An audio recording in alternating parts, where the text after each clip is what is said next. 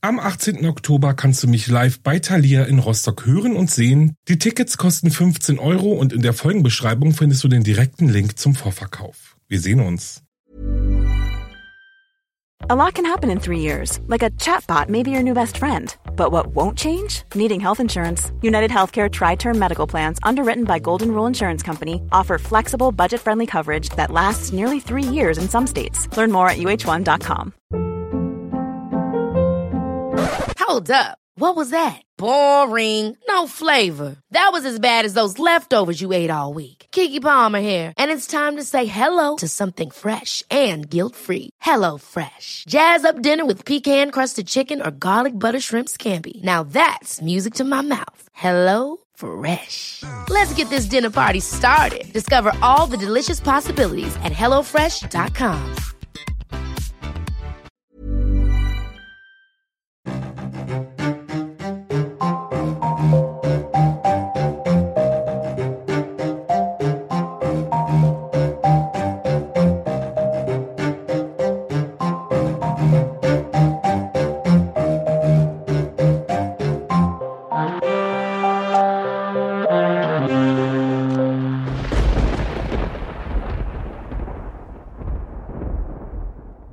Hallo, liebe Zuhörerinnen und Zuhörer und willkommen zurück bei Wahre Verbrechen. Das ist mein Podcast. Ich bin Alex und ich freue mich natürlich wieder riesig, dass ihr eingeschaltet habt.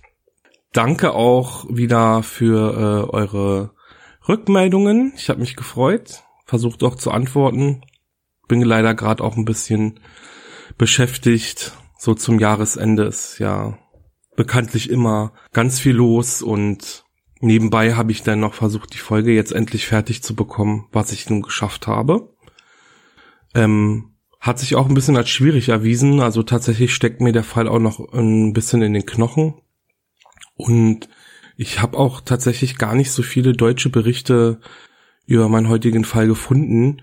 Das heißt, ich war jetzt auch eine ganze Weile damit beschäftigt, erstmal vom Englischen ins Deutsche zu übersetzen, das dann so zu aufzuschreiben oder zu transkribieren, ja, dass es eben Podcast fertig ist.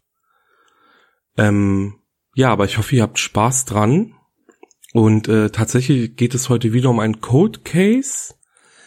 Und ja, weil irgendwie bleibe ich an diesen Code Case Fällen immer hängen. Wahrscheinlich wird es dann auch dieses Jahr einfach noch oder diese ganze Staffel, die Code Case Staffel, Mal sehen, wie sich das dann noch rausarbeitet. Aber ja, jetzt freue ich mich erstmal. Wir stehen ja kurz vor Weihnachten und es ist kalt, es ist sehr kalt. Und in meinem Fall geht es nämlich heute um einen Doppelmord. Es ist eine vermissten Geschichte von zwei Schwestern, die am 28. Dezember 1956 nach einem Kinobesuch nicht mehr nach Hause gekommen sind. Ich würde euch jetzt erstmal vielleicht den Special Fact, so nenne ich ihn jetzt mal, ähm, präsentieren. Ja, wie schon gesagt, heute geht es um einen vermissten Fall. Und ich habe mir mal rausgesucht, wie das deutsche Strafrecht jetzt eine vermisste Person ja bezeichnet, identifiziert. Also ab wann gilt man in Deutschland als vermisst? So. Die Polizei leitet eine Vermisstenfahndung ein, wenn eine Person ihren gewohnten Lebenskreis verlassen hat, ihre, ihr derzeitiger Aufenthalt unbekannt ist und eine Gefahr für Leib oder Leben, wie zum Beispiel Opfer einer Straftat, Unfall, Hilflosigkeit, Selbsttötungsabsicht angenommen werden kann. Hierbei wird aber auch nochmal unterschieden zwischen erwachsene Vermisste und minderjährige Vermisste. Erwachsene, die im Vollbesitz ihrer geistigen und körperlichen Kräfte sind, haben das Recht, ihren Aufenthaltsort frei zu wählen, auch ohne diesen Angehörigen oder Freunden mitteilen zu müssen. Es ist daher nicht Aufgabe der Polizei, Aufenthaltsermittlungen durchzuführen, wenn die oben beschriebene Gefahr für Leib oder Leben nicht vorliegt. Bei Minderjährigen sieht es anders aus, und zwar sind Minderjährige sind ja Personen im Alter von bis zu 18 Jahren und sie dürfen ihren Aufenthaltsort nicht selbst bestimmen. Bei ihnen wird grundsätzlich von einer Gefahr für Leib oder Leben ausgegangen. Sie gelten für die Polizei bereits als vermisst, wenn sie ihren gewohnten Lebenskreis verlassen haben und ihr Aufenthalt nicht bekannt ist.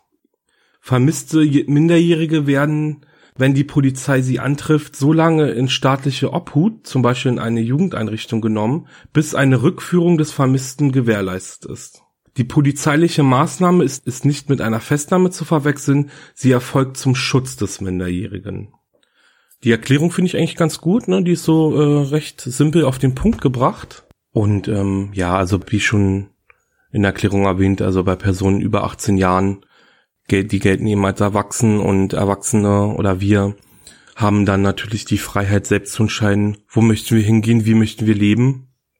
Und daher kommt eben auch dieser, ne, wie soll man, wenn man jetzt eine Person vermisst meldet, die erwachsen ist, daher kommt natürlich jetzt erstmal dieses Runtergespiele, vielleicht also einfach um die Situation noch zu entschärfen, um einem die Angst zu nehmen, um ja, das hat natürlich irgendwie nichts damit zu tun, dass die Polizei sich dem Fall nicht annehmen möchte, aber ähm, ja, zumindest, ich glaube, es gibt ja so diese 24-Stunden-Regel, ob die jetzt war es oder nicht, aber da wird natürlich bei Erwachsenen wird erstmal abgewartet. Vielleicht kommen, kommen sie doch noch nach Hause, einfach zu spät. Vielleicht spontan in eine andere Stadt gefahren, macht die Nacht durch in der Diskothek. Man weiß es eben nicht. So, ich würde denn jetzt mit dem Fall mal anfangen. Ich sag's auch gleich schon mal zum Anfang. Ähm, vielleicht kennt ihr den Fall oder habt noch andere Informationen. Ich habe jetzt gar nicht allzu viel wahrscheinlich rausgefunden, also doch schon eine ganze Menge, aber es gibt sicherlich noch ähm, andere Informationen, die versteckt sind. Also bei dem Fall, den ich euch heute vorstelle, gibt es auch ganz, ganz, ganz, ganz viele Mythen. Und also ihr werdet sagen gleich hören. Also wenn ihr da Anregungen habt, schreibt mir gerne. Wenn ihr da noch andere Informationen habt, wenn ich was ausgelassen habe, das euch sofort auffällt, ja, wie gesagt, ich freue mich, wenn ihr mir schreibt und äh, mir noch mehr Informationen zu diesem Fall gebt. Ja, und dann wünsche ich jetzt erstmal viel Spaß beim Zuhören. Dezember 1956 Chicago, USA. Loretta und Joseph Grimes sind stolze Eltern von sieben Kindern. Ihre beiden Töchter Barbara 15 und Patricia 12 sind gute Schülerinnen gelten als unzertrennlich und sind riesige Elvis Presley-Fans. Am 28. Dezember strahlte das Brighton Park Theater, also das ist ein Kino in der Nähe, ein Elvis Presley Doppelfeature aus, in dem auch der Film Love Me Tender gespielt wurde. Beiden Mädchen war sofort klar, dass sie diese Doppelvorstellung nicht verpassen dürfen, und so machten sich Barbara und Patricia gegen 19.30 Uhr von zu Hause los, um rechtzeitig am Kino anzukommen. Die Mädchen hatten circa 2,50 Dollar im Portemonnaie und gingen vermutlich zu Fuß zum Kino. Im Kino angekommen trafen sie auf Patricias Schulfreundin Dorothy Weinert, die ebenfalls mit ihrer Schwester in der Love Me Tender Vorstellung war und hinter den beiden saß. Um 21.30 Uhr war die erste Vorstellung zu Ende und Dorothy und ihre Schwester machten sich auf den Weg nach Hause. Barbara und Patricia blieben für die zweite Vorstellung im Kino und besorgten sich vor Beginn des zweiten Films noch Popcorn. Dorothy Weinert übrigens erzählte später der Polizei, dass beide Schwestern sehr fröhlich waren und ihr nichts Ungewöhnliches aufgefallen sei. Gegen 23.45 Uhr erwartete Barbaras und Patricias Mutter die beiden zurück, doch als sie auch nach Mitternacht noch nicht zu Hause waren, schickte sie ihre Geschwister Theresa 17 und Joey 14, um an der nahegelegenen Bushaltestelle auf die beiden zu warten. Loretta rief derweil Freunde und Bekannte an, bei denen sie ihre Töchter vermutete. Nachdem Theresa und Joey ohne ihre Schwester nach Hause kamen, gab Loretta dann gegen 2.15 Uhr eine Vermisstenanzeige bei der Chicagoer Polizei auf. Das Verschwinden von Barbara und Patricia Grimes löste einen der größten vermissten Fälle der Geschichte von Cook County, Chicago aus. Und ähm, das Verschwinden der Schwestern aktivierte eine stadtweite Suche, an der Hunderte von Polizeibeamten der ganztägigen Suche nach den beiden Schwestern zugewiesen wurden. Die Polizei bekam auch Unterstützung von Kollegen der umliegenden Vororte und es wurde eine Taskforce gebildet, die sich ausschließlich mit der Lokalisierung der Schwestern befasste. Ebenfalls beteiligten sich auch mehrere hundert Freiwillige an der Suche nach Barbara und Patricia. In der Nachbarschaft, in der Barbara und Patricia zuletzt gesehen wurden, ging die Polizei sogar von Tür zu Tür und es wurden mehr als 15.000 Flugblätter verteilt. Die Gemeindemitglieder der lokalen Kirche boten eine Belohnung von 1000 US-Dollar an, um Informationen über den Verbleib der Schwestern zu erhalten. Letztendlich wurden um die 300.000 Menschen verhört und rund 2000 Personen haben das Interesse der Polizei damals geweckt. Dann gab es einen Geständigen. Edward Bedwell gestand die Entführung der Schwestern, zog seine Aussage jedoch wieder zurück und begründete dies damit, dass er während seines langen Verhörs zu dem Geständnis gezwungen wurde. Das Verschwinden der Grimes-Schwestern hatte auch medial eine große Aufmerksamkeit und so gingen diverse Zeugenberichte über Sichtungen der Schwestern bei der Polizei ein. Ich würde ähm, später auch tatsächlich nochmal auf die Zeugenaussagen zurückkommen, die eingegangen sind, als auch auf die Verdächtigen, die ähm, ja die Polizei verhört hat und mit denen versucht hat, mit dem Mord in Verbindung zu bringen. Mehrere Teenager zum Beispiel haben berichtet, wie sie die beiden Schwestern mit einem jungen Mann gesehen haben, der so aussah wie Elvis Presley und einen Mercury fuhr. Ähm, Mercury ist eine Automarke und ja, so, ich würde jetzt einfach mal simpel sagen, so ein typisches 50er, 60er Jahre Auto ihm.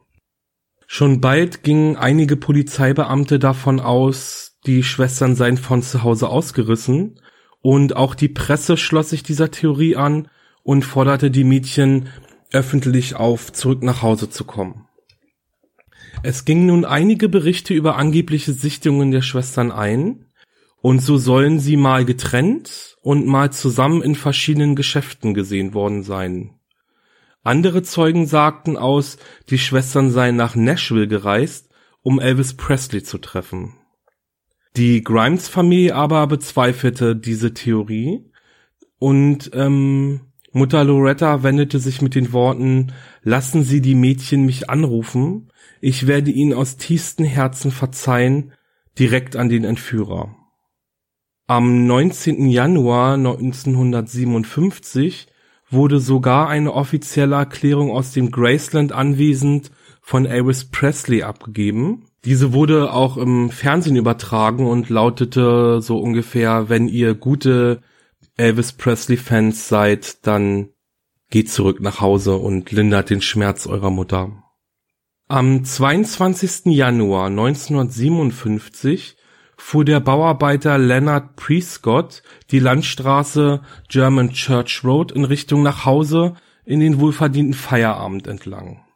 Am Straßenrand entdeckte er fleischfarbene Dinge, wie er den Fund bezeichnete, ging aber davon aus, dass es sich um Schaufensterpuppen handelte. Der Gedanke aber an dem Gesehenen ließ ihm keine Ruhe, und so fuhr er später am Tag gemeinsam mit seiner Ehefrau zu der Fundstelle zurück. Als sie sich den Schaufensterpuppen näherten, fiel Mary Prescott, also Leonards Ehefrau, in Ohnmacht und Leonard informierte umgehend die Polizeibehörden in Willow Springs. Die Schaufensterpuppen waren nämlich die nackten und gefrorenen Körper von Barbara und Patricia Grimes.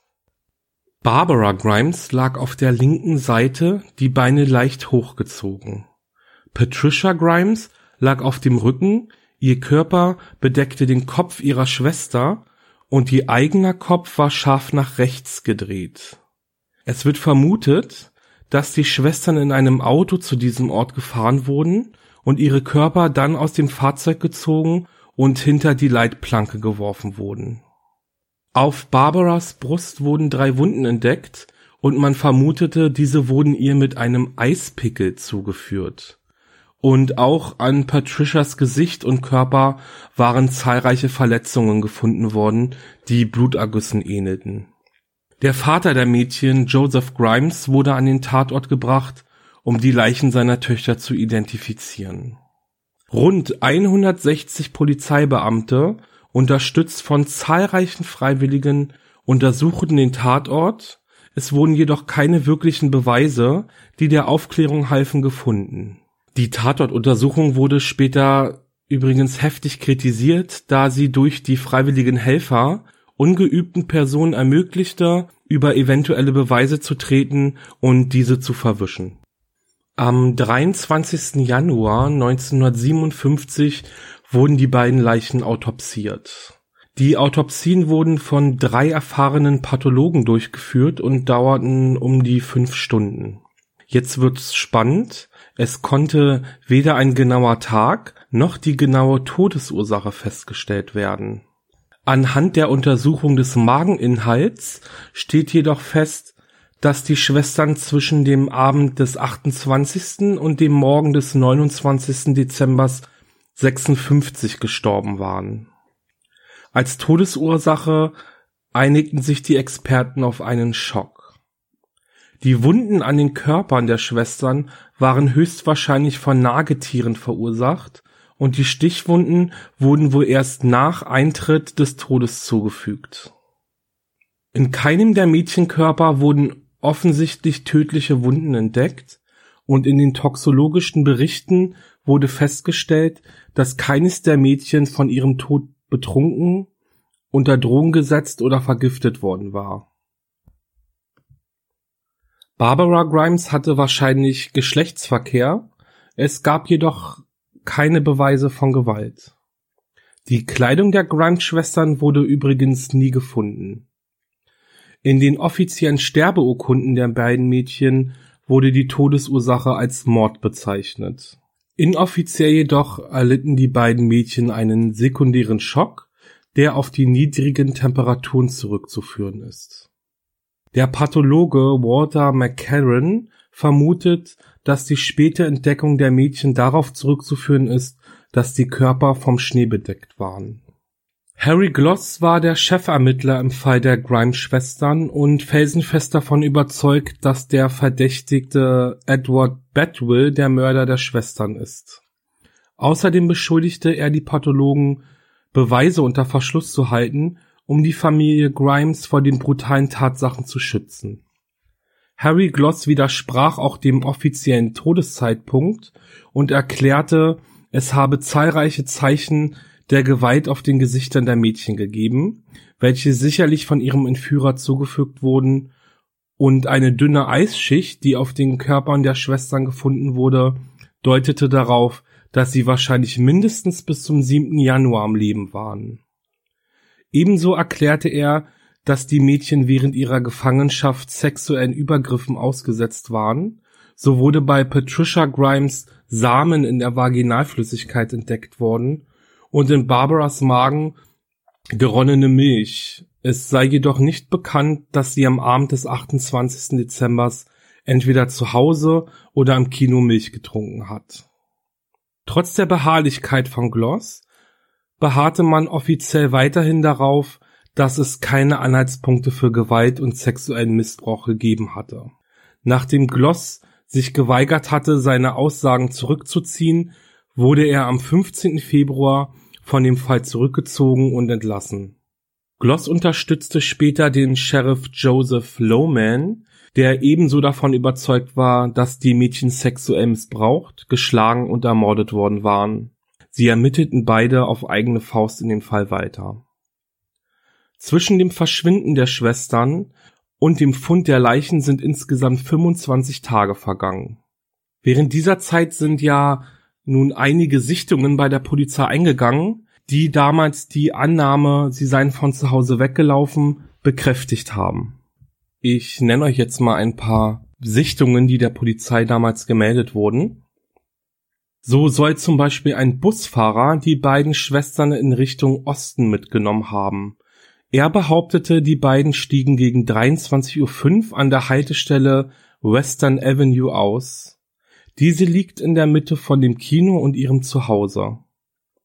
Ein junger Mann namens Roger Mannard besuchte ebenfalls die Filmvorstellung und sah die beiden Mädchen nach Hause laufen. Ein schwarzer Mercure soll neben ihnen gehalten haben.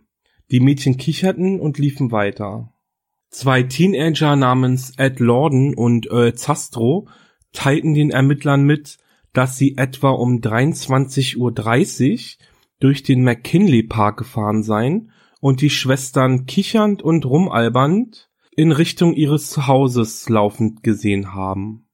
Ein Wachmann namens Jack Franklin informierte die Ermittler später, er habe zwei Mädchen am Morgen des 29. Dezembers Anweisungen gegeben. Franklin kam zu dem Schluss, dass die Mädchen die Grimes-Schwestern gewesen waren. Der einzige Grund, aus dem er sich an dieses Gespräch erinnert hatte, war, dass die beiden Mädchen sehr unhöflich waren. Am selben Tag meldete sich auch eine Freundin von Barbara bei den Ermittlern, sie habe die Schwestern gegen 14.30 Uhr auf der Archer Avenue in Richtung Westen laufen sehen. Eine Klassenkameradin von Patricia war fest davon überzeugt, dass Patricia an einem Restaurant vorbeiging. Laut ihr war Patricia in Begleitung von zwei unbekannten jungen Mädchen gewesen. Der Eisenbahnschaffner Bernard Norton berichtete, er habe die beiden Mädchen in einem Zug in der Nähe des Great Lakes Neville Training Centers im nordöstlichen Vorort Glenview gesehen.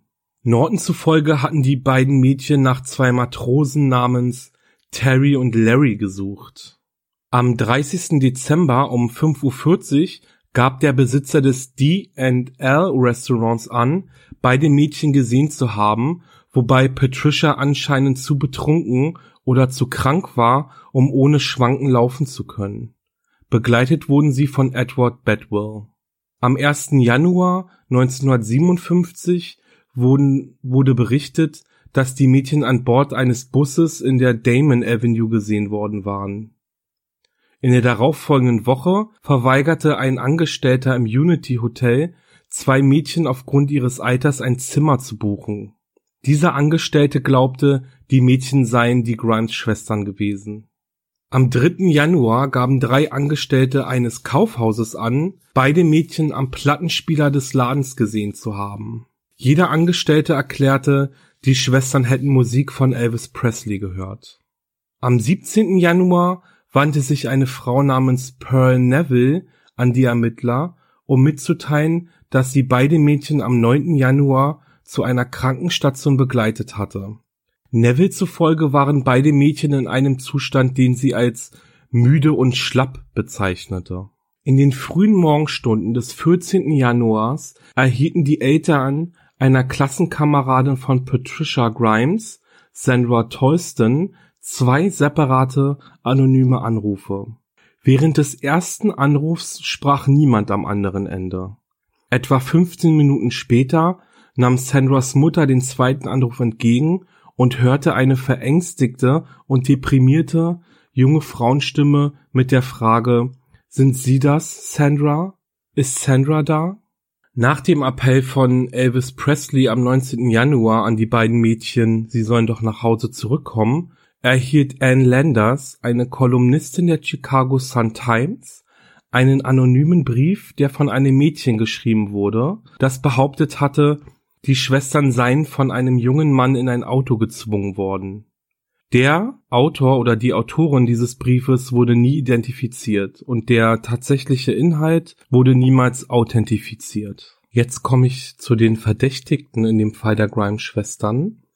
Und einen kennen wir ja schon, das ist Edward Lee Benny Badwell. Er war 21, stammte ursprünglich aus Tennessee und verdiente sein Geld als Teilzeitgeschirrspüler in einem Chicagoer Restaurant. Badwell hatte angeblich eine starke Ähnlichkeit mit Elvis Presley und laut John und Minnie Duros, den beiden Besitzern des Restaurants, waren er und ein anderer junger Mann in ihren Räumlichkeiten in Begleitung von zwei Mädchen gewesen, die den Grimes-Schwestern körperlich sehr ähnelten. Sie übermittelten diese Information am 24. Januar der Polizei. Daraufhin wurde Bedwell verhaftet und drei Tage lang verhört.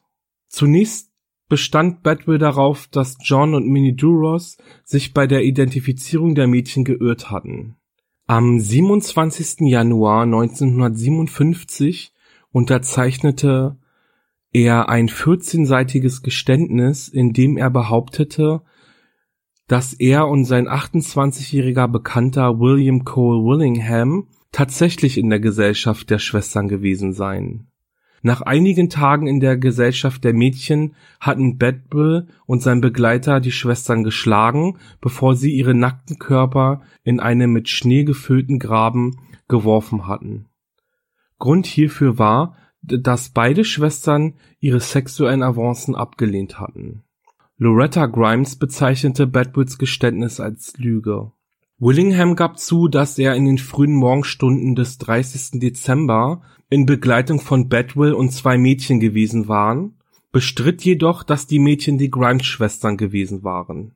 Er bestritt auch nachdrücklich jegliche Beteiligung an den Morden und Bedwell selbst widerrief später das Geständnis, das er den Ermittlern gegeben hatte und erklärte, er habe nur ein Geständnis abgegeben, nachdem er vier Tage in Haft gehalten worden war, in dem falschen Glauben, die Polizei würde ihn dann freilassen.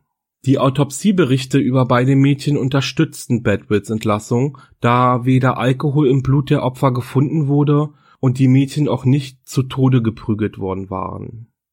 Zudem bestätigten Dokumente, dass Bedwell an dem Tag, an dem er behauptete, sie ermordet zu haben, gearbeitet hatte. Am 6. Februar wurde Bedwell durch eine Kautionszahlung freigelassen. Im selben Jahr seines Freispruchs wurde Bedwell wegen einer Vergewaltigung im Jahre 1956 eines 13-jährigen Mädchens in Oak Hill, Florida, vor Gericht gestellt und freigesprochen. Er starb im November 1972.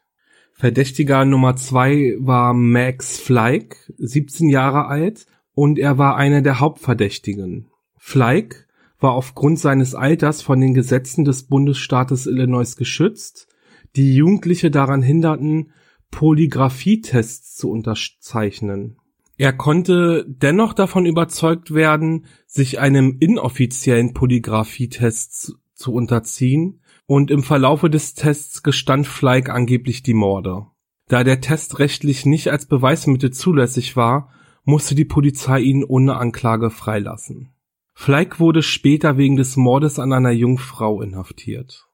Walter Kranz, ein 53-jähriger selbsternannter Hellseher, rief am 15. Januar einen Beamten in der zentralen Polizeibeschwerdekammer von Chicago an, um seine Überzeugung mitzuteilen, dass beide Schwestern verstorben seien und sich ihre Leichen in einem Krankenhaus befänden. Er erklärte, dass er diese Offenbarung in einem Traum erlebt habe, bevor er den Anruf abbrach. Die Polizei konnte den Anruf an einen Ort in der Nähe seines Hauses zurückverfolgen. Kranz wohnte ungefähr eine Meile von der Stelle entfernt, an den die Leichen der Mädchen eine Woche später gefunden wurden. Als er befragt wurde, sagte Kranz oder Kranz der Polizei, dass mehrere Mitglieder seiner Familie und seiner Vorfahren psychische Kräfte besaßen und dass er diese besondere Vision nach einer Nacht starken Alkoholkonsums erlebt habe. Obwohl die Polizei ihn anfangs als Verdächtiger Nummer eins in den Morden betrachtete und mit Handschriftsexperten auch feststellte, dass er möglicherweise einen Lösegeldbrief geschrieben hat, bestritt Kranz jegliche Beteiligung an der Entführung und Ermordung der Schwestern. Nachdem er mehrfach verhört worden war, wurde er freigelassen. In den Wochen nach dem Verschwinden ihrer Töchter war Loretta Grimes nicht in der Lage zu arbeiten und somit Geld zu verdienen. Freunde und Nachbarn der Familie sowie Klassenkameraden und Lehrer der Schwestern organisierten verschiedene Initiativen, um Geld für die Familie zu sammeln. Durch Spenden war es der Familie möglich, sowohl die verbleibende Hypothek für ihr Haus zu zahlen, als auch die Körper von Barbara und Patricia zu beerdigen. Die Schwestern wurden am 28. Januar in Wars, Illinois beerdigt. Und jetzt kommt eine Tatsache, die äh, ja, die mir wirklich zu schaffen gemacht hat, denn am im Mai 1957 erhielt Loretta Grimes einen anonymen Anruf von einer Person, die behauptete, ihre Töchter ausgezogen und getötet zu haben. Der Anrufer sagte damals, ich weiß etwas über ihr kleines Mädchen, das sonst niemand weiß. Nicht einmal die Polizei. Die Zehen des kleinen Mädchens waren deformiert. Er lachte dann und brach den Anruf ab. Ein Jahr nach dem Mord erklärte Loretta Grimes öffentlich, dass ihre Töchter von einer Person, die sie gekannt hatten, ermordet worden waren. Sie behauptete, dass Barbara und Patricia niemals in ein Fahrzeug von einem Unbekannten gestiegen wären. Am 18. Jahrestag des Verschwindens der Grimes-Schwestern teilte Ernest Spiotto, der der einzige Detektiv war, der von Anfang an in die Ermittlung gegen die Morde involviert war, den Medien mit, dass es weiterhin keine glaubwürdigen Verdächtigen im Fall der Ermordung gebe. Offiziell bleiben die Morde an den Grimes-Schwestern also ungelöst. Der jüngere Bruder der Grimes-Schwestern, James Grimes, der zum Zeitpunkt der Ermordung seiner Schwestern gerade erst elf Jahre alt war, erklärte im Jahr 2013, er begrüße die öffentliche Wiedereröffnung des Falls und sagte, ich habe gedacht, der Mord an meinen Schwestern würde niemals gelöst werden. Aber vielleicht gibt es Hoffnung. Im Jahr 2013 begann nämlich ein pensionierter Polizeibeamter aus West Chicago namens Raymond Johnson mit einer persönlichen Untersuchung des Falls. Nach eingehender Untersuchung hat Johnson seine Überzeugung zum Ausdruck gebracht, dass der Fall immer noch lösbar ist, jedoch nur mit öffentlicher Unterstützung und dass er der Meinung ist, dass der Täter dieses Verbrechens Charles Leroy Melquist war. Melquist war wegen des Mordes an einem 15-jährigen Mädchen namens Bonnie Lee Scott im September 1958 verurteilt worden. Die Leiche wurde zwei Monate nach ihrem Verschwinden weniger als zehn Meilen vom Fundort der Grimes-Schwestern entdeckt worden. Nach der Entdeckung von Scotts Leichnam hatten Ermittler Ähnlichkeiten in Bezug auf Mord und Leichnam zu den Grimes-Schwestern festgestellt. Nichtsdestotrotz wurde Melquist nie wegen seiner möglichen Schuld an den Morden der Grimes-Schwestern befragt, da sein Anwalt ihm die Befragung verboten hatte. Am Tag nach der Entdeckung der Leiche von Bonnie Lee Scott erhielt Loretta Grimes einen Anruf von einer Person, die behauptete, ich habe ein weiteres perfektes Verbrechen begangen. Dies ist ein weiteres, das die Bullen nicht lösen werden, und sie werden Bedwell oder Barry Cook keine Schuld zuweisen. Loretta Grimes blieb bis zu ihrem Tod unerbitterlich bei der Aussage, dieser Anrufer war die gleiche Person gewesen, die sich im Mai 1957 mit ihr in Verbindung gesetzt hatte und die Deformierung auf einem der Füße ihrer Töchter offenbart hatte, die niemals der Presse oder der Öffentlichkeit zugänglich gemacht worden war. Ich werde diese Stimme nie vergessen, sagte sie. Charles Melquist starb im Jahr 2010. A lot can happen in three years, like a chatbot may be your new best friend. But what won't change? Needing health insurance. United Healthcare Tri Term Medical Plans, underwritten by Golden Rule Insurance Company, offer flexible, budget friendly coverage that lasts nearly three years in some states. Learn more at uh1.com. Puh, Leute, was für ein Fall, oder? Also, ja, wie schon anfangs gesagt, der steckt schon noch ziemlich in den Knochen.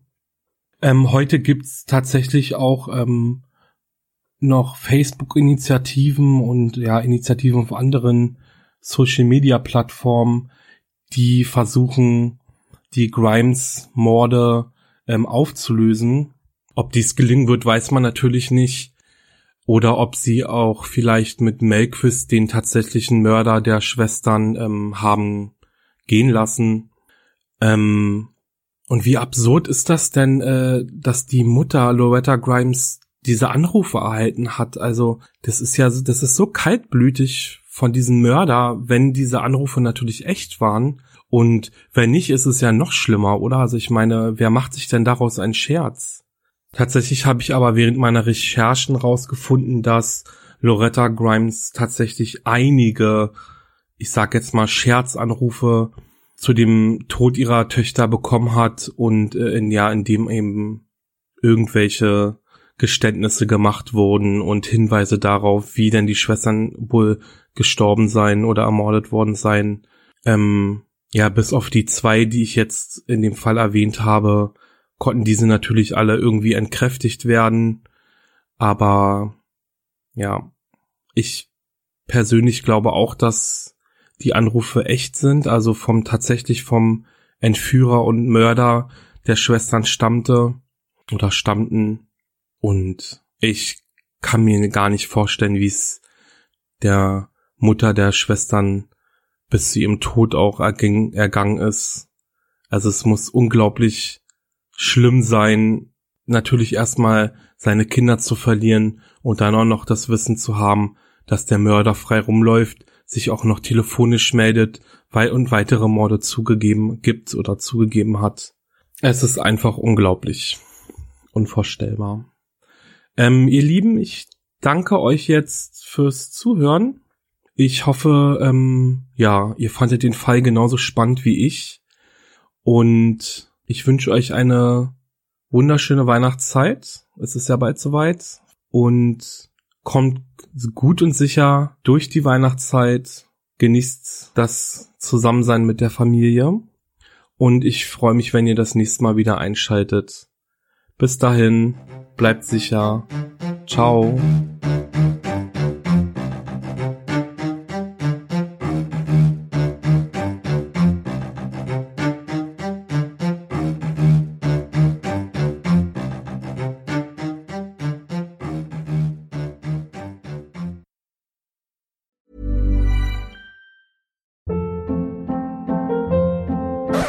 Up. What was that? Boring. No flavor. That was as bad as those leftovers you ate all week. Kiki Palmer here, and it's time to say hello to something fresh and guilt-free. Hello Fresh. Jazz up dinner with pecan-crusted chicken or garlic butter shrimp scampi. Now that's music to my mouth. Hello Fresh. Let's get this dinner party started. Discover all the delicious possibilities at hellofresh.com.